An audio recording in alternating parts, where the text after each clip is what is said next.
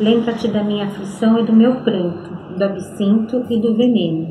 Minha alma continuamente os recorda e se abate dentro de mim. Quero trazer à memória o que me pode dar esperança. Graças ao grande amor do Senhor é que não somos consumidos, pois as suas misericórdias são inesgotáveis. Renovam-se cada manhã. Grande é a tua fidelidade. Digo a mim mesmo: a minha porção é o Senhor, portanto nele porei a minha esperança. O Senhor é bom para os que dependem dele, para os que o buscam. Portanto, é melhor esperar em silêncio pela salvação do Senhor. Porque o Senhor não desprezará para sempre. Embora ele traga tristeza, mostrará compaixão. Tão grande é o seu amor infalível, porque não é do seu agrado trazer aflição e tristeza aos filhos dos homens.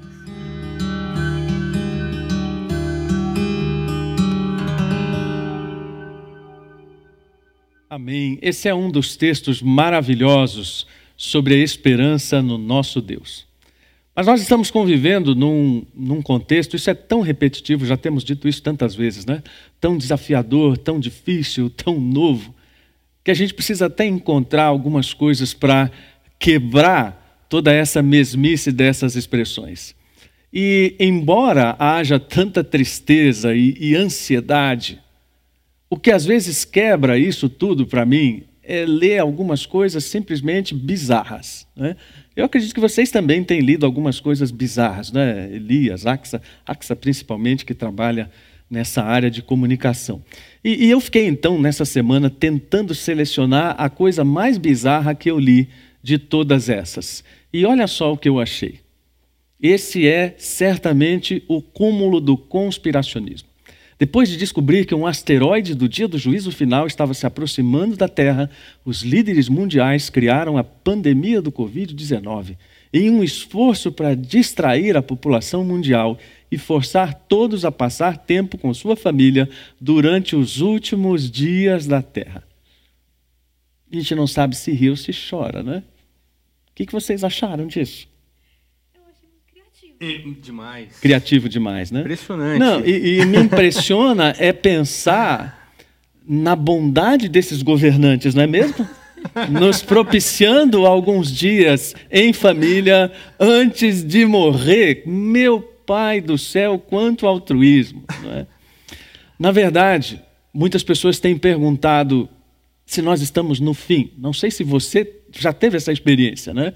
Mas normalmente as pessoas nessa situação se aproximam dos crentes, entre aspas, para dizer: escuta, isso já é o apocalipse, uhum. né? ah, já é o fim, né? com asteroide ou sem asteroide. Olha, não é o fim ainda, pelo menos não na forma como a Bíblia estabelece tudo aquilo que nós sabemos. Mas há pelo menos duas coisas que me chamam a atenção no contexto atual e que são muito próximas daquilo que a obra de George Orwell previu, se é que podemos dizer assim. Em 1984, essa obra literária que tem cerca de 70 anos, aquele escritor previu uma vigilância individualizada. Isso deixou de ser ficção. Há poucos dias atrás, alguns comitês europeus declararam que a importância da coletividade é maior do que a da privacidade.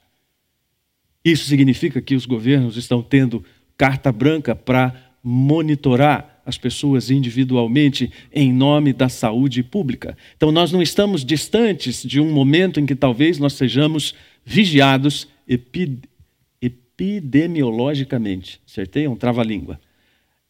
Individualmente. Mas outra coisa também me assusta. Yuval Harari, um dos chamados gurus do nosso tempo, ateu confesso, professor de história, com várias obras tidas aí como best-sellers. Ele escreveu há poucos dias um artigo dizendo que a pandemia do Covid mostra que nós estamos precisando de uma liderança global. E olha, se você conhece um pouquinho da palavra de Deus, quando alguém fala em liderança global, a nossa luzinha vermelha acende. Porque nós sabemos que alguém vai se levantar para dizer tenho a solução para todas as coisas. E quando isso acontecer, bom, isso é matéria para um outro sermão, nós vamos ter um outro ambiente muito diferente. Isso significa, na prática, que nós estamos lidando com grandes questões e pequenas questões ao mesmo tempo. As pessoas estão se perguntando se é o fim, e, e ao mesmo tempo estão que uh, mulheres tendo que preparar três, quatro refeições quando não fizeram isso nos últimos meses. Nós temos que nos preocupar se, se vamos estar contagiados pelo Covid nos próximos dias e, e, ao mesmo tempo, se teremos dinheiro na próxima semana. Nós não sabemos lidar com o tédio de, uma, de um recolhimento em casa e então todas aquelas questões existenciais sobre o sentido da vida convivem com quem vai fazer a próxima faxina, quem vai lavar a próxima louça. Eu imagino como tem muita gente em, em parafuso. Muita gente se perguntando de onde vem toda essa situação tão difícil, muito próxima do texto que nós lemos de Lamentações de Jeremias. Mas eu quero começar a minha rápida exposição dizendo o seguinte. Quando nós falamos sobre a história do povo judeu, eu sempre fico me perguntando se todo mundo tem mesmo na cabeça o que isso significa. Então eu preparei um rápido esquema para termos em mente como essa sucessão cronológica se estabelece.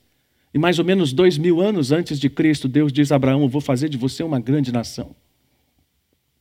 E depois, cerca de 1.500 anos antes, o povo sai do Egito. Ou seja, aquilo que Deus estabeleceu através dos seus filhos e netos, e José indo para o Egito, lembra? Então, tudo isso se transforma no povo de Israel, que depois vai sair liberto de uma forma sobrenatural do Egito na instituição da Páscoa que nós celebramos no domingo passado.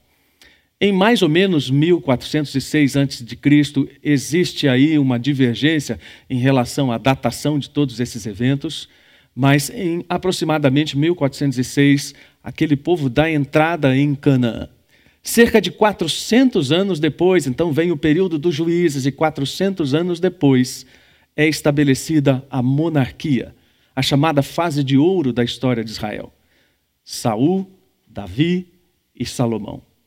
Um período que dura mais ou menos 120 anos e que é quebrado né, logo após a morte de Salomão, quando a monarquia se divide em 931 a.C. As dez tribos do norte e as duas tribos do sul estabelecem então a nova geopolítica daquela região. Tudo isso para chegar no ano de 586, quando Jerusalém é destruída pelos babilônios. Este evento ele tem uma importância muito grande, não apenas do ponto de vista histórico, mas para nós também, porque ele é o evento que culmina depois da longa narrativa de Gênesis até Reis, e sobre a qual os profetas advertiram reiteradamente em toda a literatura da Bíblia. Então, quando nós chegamos a esse ponto da destruição de Jerusalém e ao ponto em que foi escrito o texto de Lamentações, que foi lido por algumas de nossas pessoas, nós vemos que o autor tinha em mente mostrar que tudo aquilo que Deus tinha falado estava se cumprindo. E especialmente as palavras de Deuteronômio 28, 15. Se você fizer a leitura de Deuteronômio 28, você vai ver que ali há uma lista de bênçãos e maldições. E Deus está estabelecendo: se vocês me obedecerem, vocês vão então ser abençoados nessa forma. Mas se vocês me deixarem, vocês vão ser amaldiçoados. Então ele diz: se vocês se recusarem a dar ouvidos ao Senhor seu Deus e não cumprirem todos os mandamentos e decretos que hoje lhes dou, as seguintes maldições cairão sobre vocês e os atingirão. Então vem uma lista trágica. Pois é, o povo estava naquele ponto, num sofrimento terrível que não é igual ao que nós estamos passando hoje. É bom deixar bem claro. É bem provável que nestes dias você já tenha mencionado ou lembrado do texto de Lamentações. Pode ser que você já tenha dito aí na sua casa, ou talvez orando, quero trazer à memória aquilo que me dá esperança. Sim, o texto é válido, tanto que nós estamos meditando sobre ele. Mas os contextos são muito diferentes em termos de intensidade de sofrimento. Se você fizer a leitura dos primeiros capítulos de Lamentações de Jeremias, especialmente 1 e 2, você vai ver que a situação era terrível. Pessoas absolutamente desnutridas e famintas na rua, inclusive príncipes e pessoas da nobreza. Então, o profeta diz: esse sofrimento é decorrente do pecado. Mas eu não tenho autoridade para dizer que este sofrimento que nós estamos passando hoje é decorrente do pecado. Eu não conheço a mente de Deus a esse ponto. Mas eu conheço da revelação o suficiente para dizer que, normalmente, as crenças e tradições, elas respondem ao sofrimento de formas diferentes. E especialmente as correntes hum, humanistas, elas dizem que o sofrimento não é nada mais do que um sinal de que alguma coisa eh, não deu certo, ou seja, as coisas deram errado. Mas não é essa a perspectiva da Bíblia. Quando os autores bíblicos enfatizam a natureza do sofrimento, eles normalmente estão apontando para o caráter de Deus. E as nossas maneiras de pensar em relação ao sofrimento, elas definem também o nosso entendimento do caráter de Deus. E isso implica até mesmo na nossa maneira de orar. Eu diria que orar é a forma de digerir o sofrimento. Todos nós estamos digerindo essa situação pela qual nós estamos passando, de uma forma ou de outra.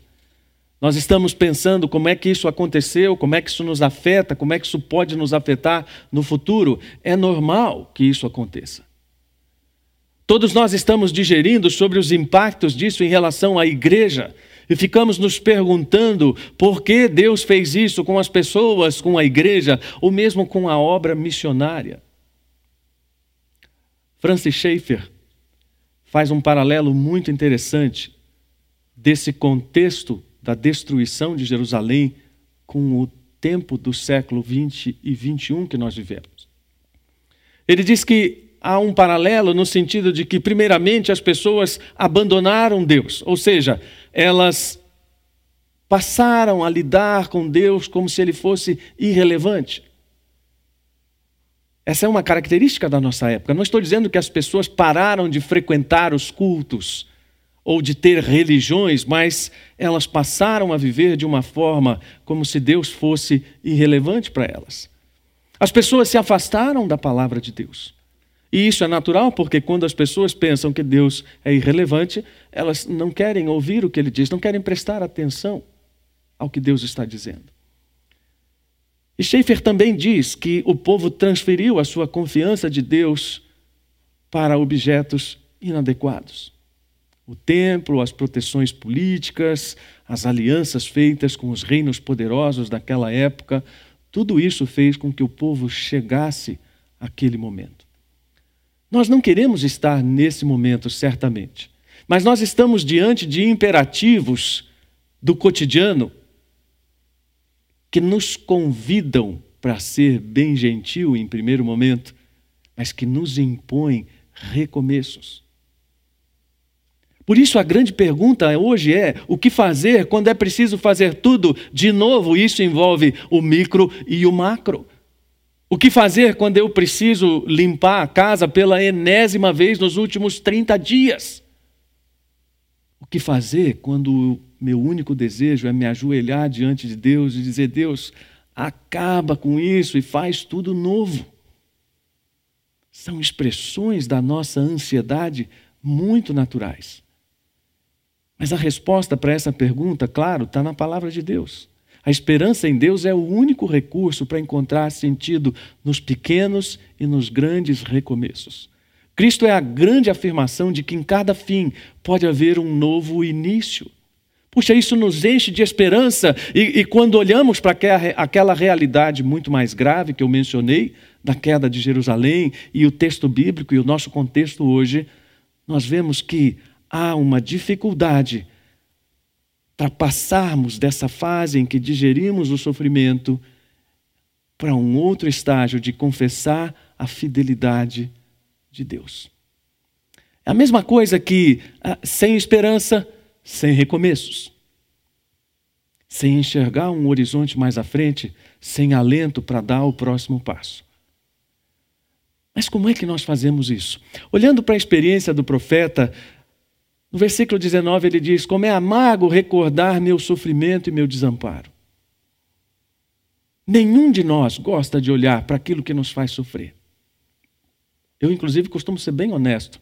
Às vezes, quando estou conversando com a minha esposa e, e ela menciona algum assunto que seja incômodo para mim, eu disse assim: Isso me faz sofrer. Podemos conversar sobre isso depois? Você faz isso também com sua esposa, Elias? É. Acho que é honesto. Você faz isso também, Exa? É? Puxa, me sinto mais humano depois disso. É.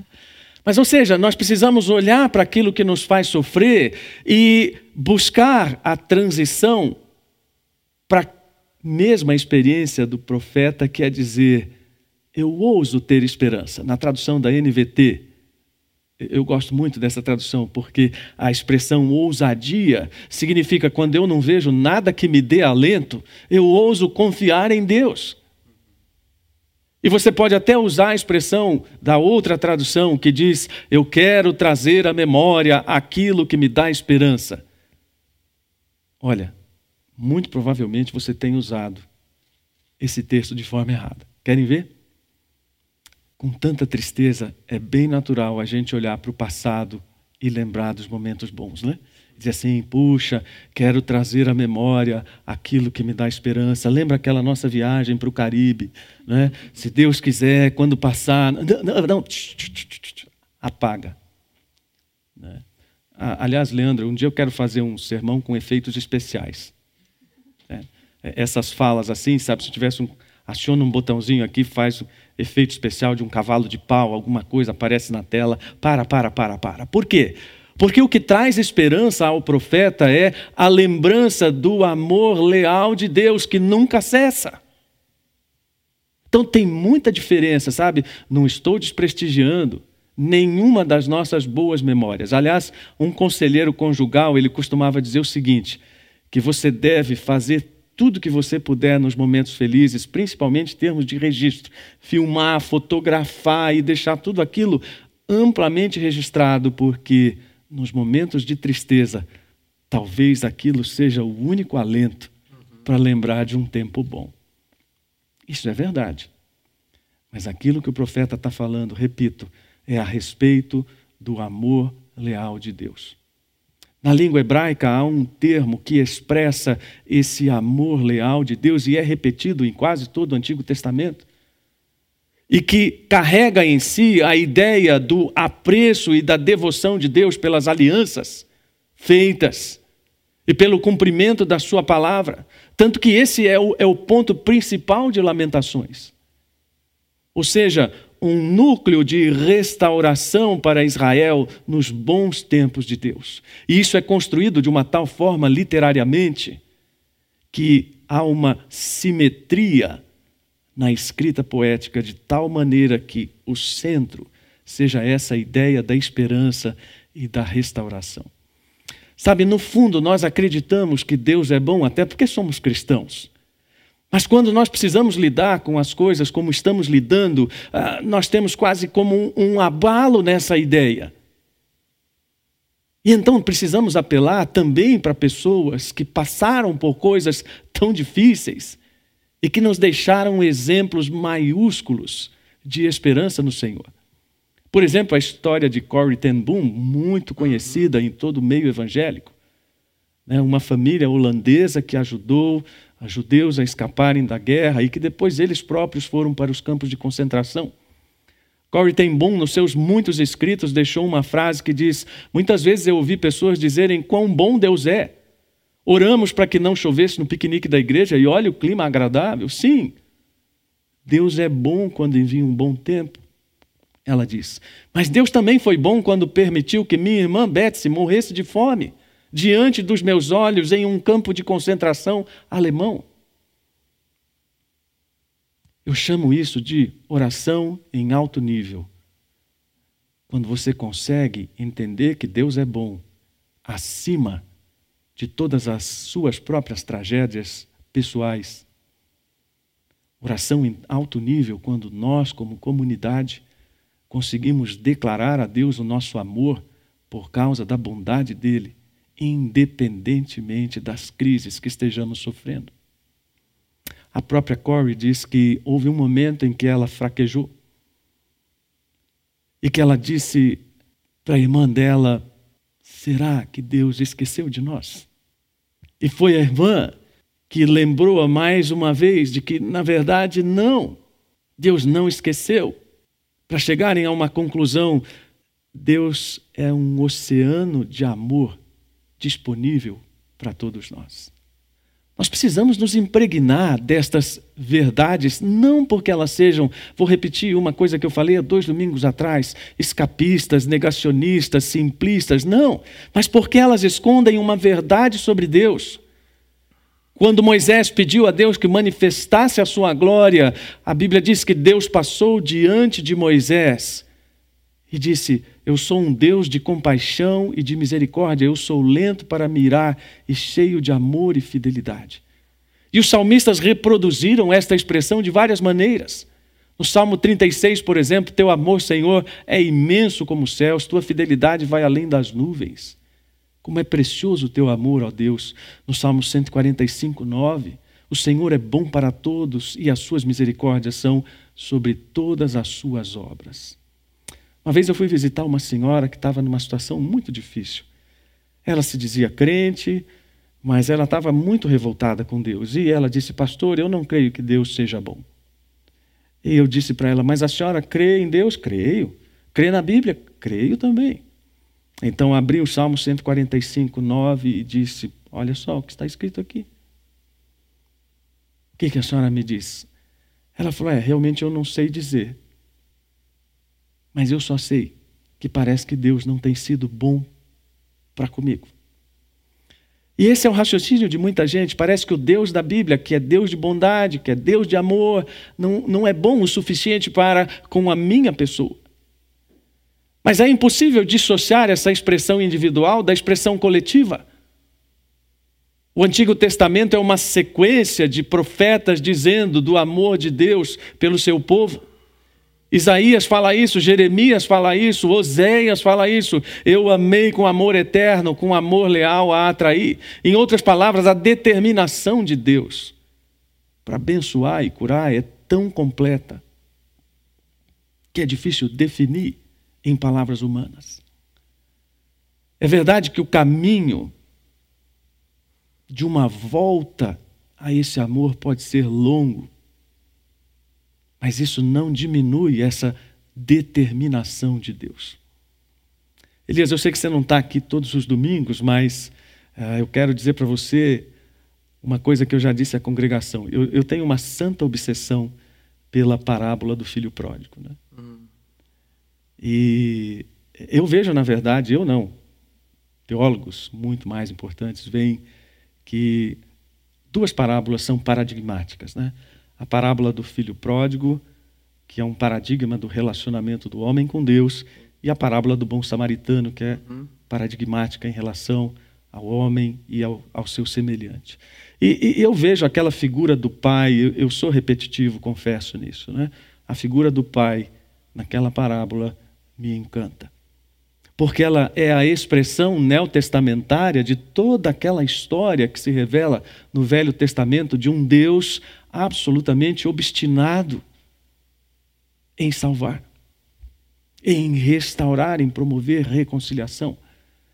Muitas pessoas olham para o episódio do dilúvio e dizem que Deus vingativo e destruidor. Não, eu vejo o episódio do dilúvio como um Deus absolutamente paciente, que avisa 120 anos, vai ser paciente assim em outro lugar avisando 120 anos que ele vai promover um juízo sobre a humanidade. E então ele resgata oito pessoas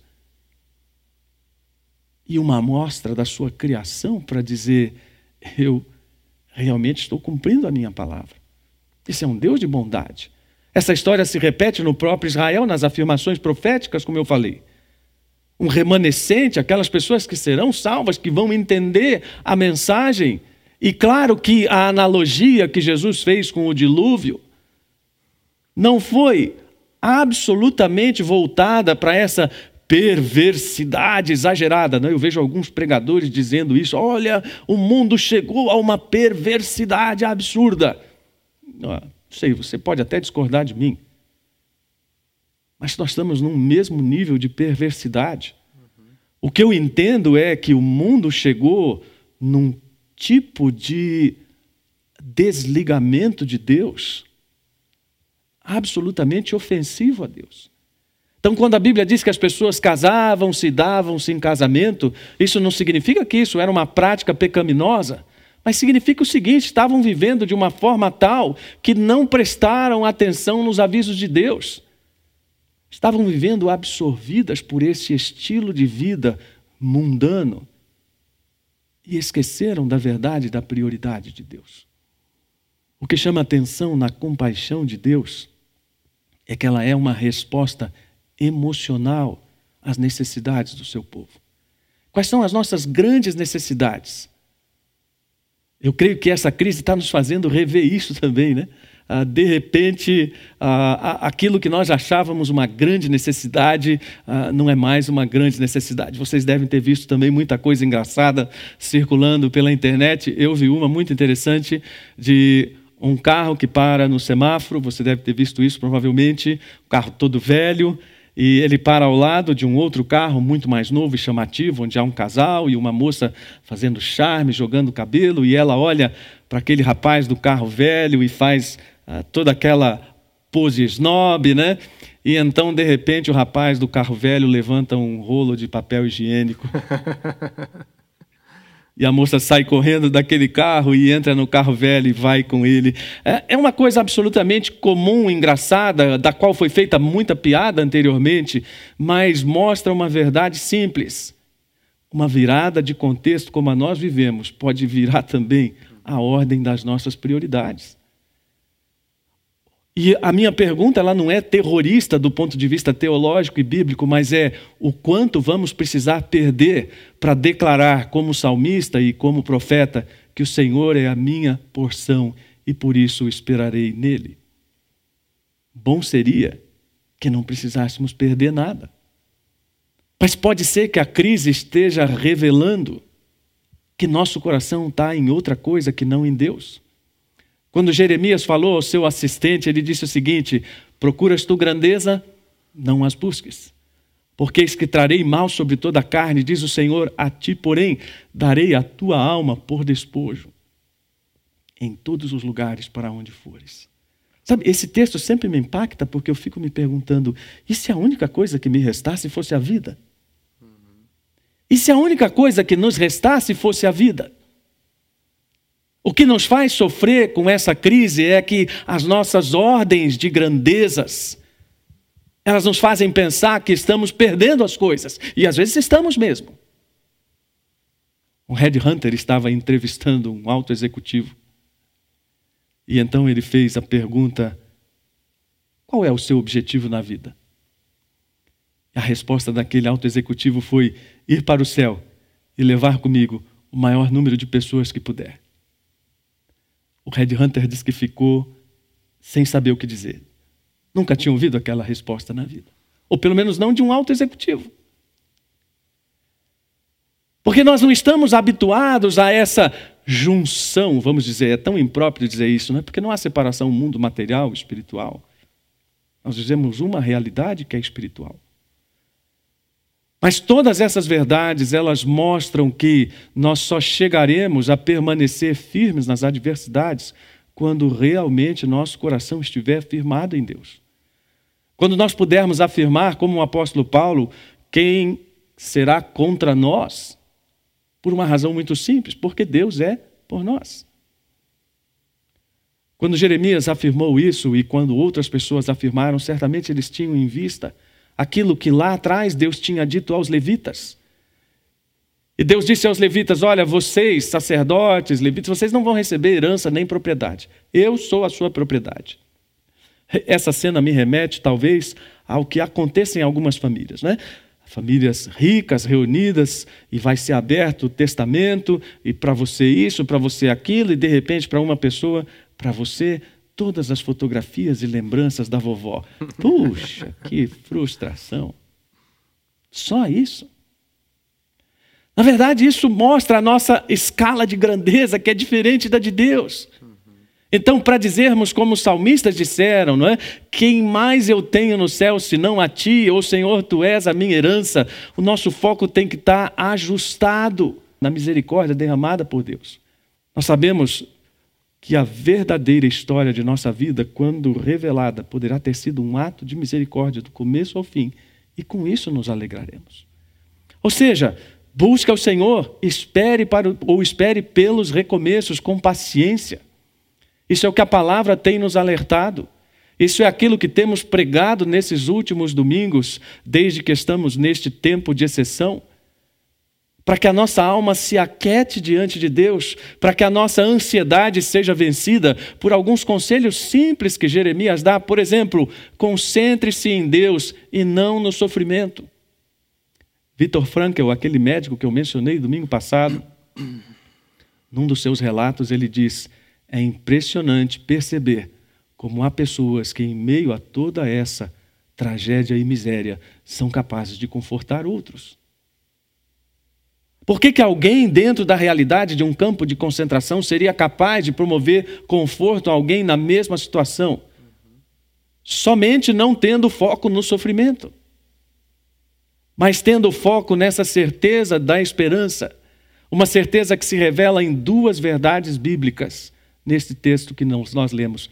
Deus não nos abandona e Deus não tem prazer em nos afligir.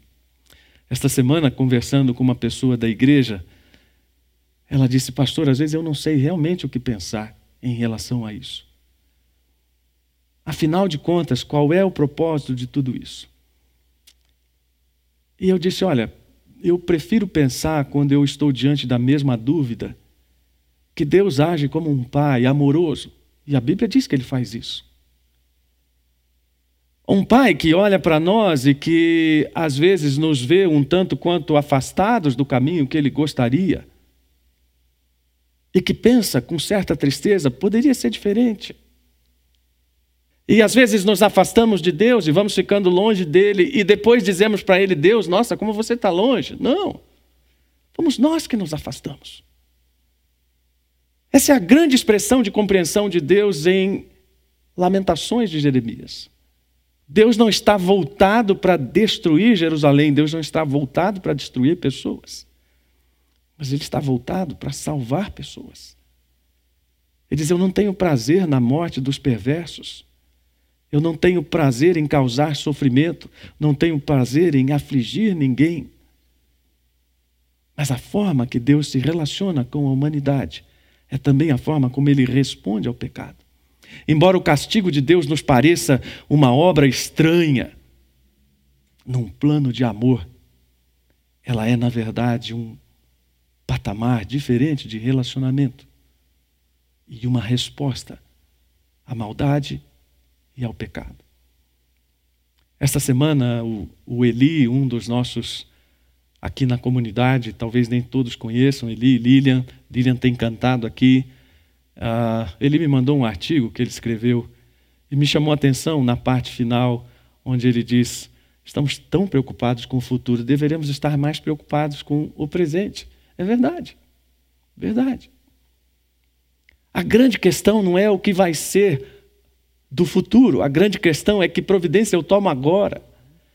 Sofonias diz no capítulo 2, versículo 2: tome uma providência agora. Ou seja, recomece agora. Precisamos lembrar que o evangelho que foi pregado por Cristo é muito menos sobre como chegar ao reino dos céus e muito mais sobre como viver no reino dos céus aqui. Outros teólogos têm dito isso de formas diferentes, não é? Não é tão difícil morrer por Cristo, é muito mais difícil viver por Cristo. Então, nosso desafio hoje é: comece de novo. Comece de novo agora. Traga à memória a bondade de Deus. Quando você recitar aquele versículo de novo, quero trazer à memória aquilo que me traz esperança. Pois é, o que me traz esperança é a bondade de Deus.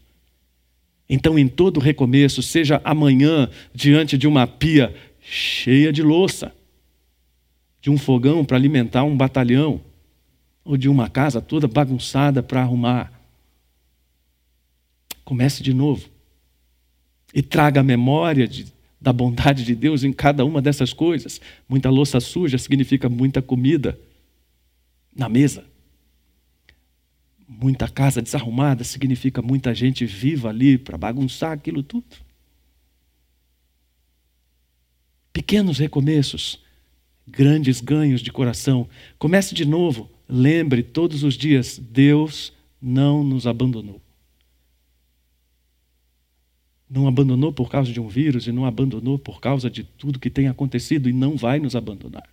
E por fim, comece de novo, porque Deus não tem prazer em nos afligir. Ah, pastor, mas essa dor que eu estou sentindo e essa ansiedade, você acha que Deus que enviou isso? Um Deus despótico, interessado em que você sofra? Certamente que não. Termino com uma frase de um teólogo que diz: Por sua divina ressurreição dos mortos, aquele final sem saída de Cristo na cruz do Gólgota transformou-se em seu verdadeiro início. Se estivermos conscientes disso, não desanimaremos, mas esperaremos que em cada fim se oculte um novo início. Ore comigo. Deus, Pedimos a tua bênção e a tua ajuda para termos essa disposição de começar de novo, mas não simplesmente por começar de novo, mas por uma nova visão da tua bondade. E que não nos esqueçamos disso. E que tenhamos em mente, especialmente nos próximos dias, que aquilo que nos dá esperança é a tua bondade. E que por causa da tua bondade o Senhor não nos abandona. E também não tem prazer em nos afligir. Que isso conforte o nosso coração, nos traga paz. Em nome de Jesus. Amém.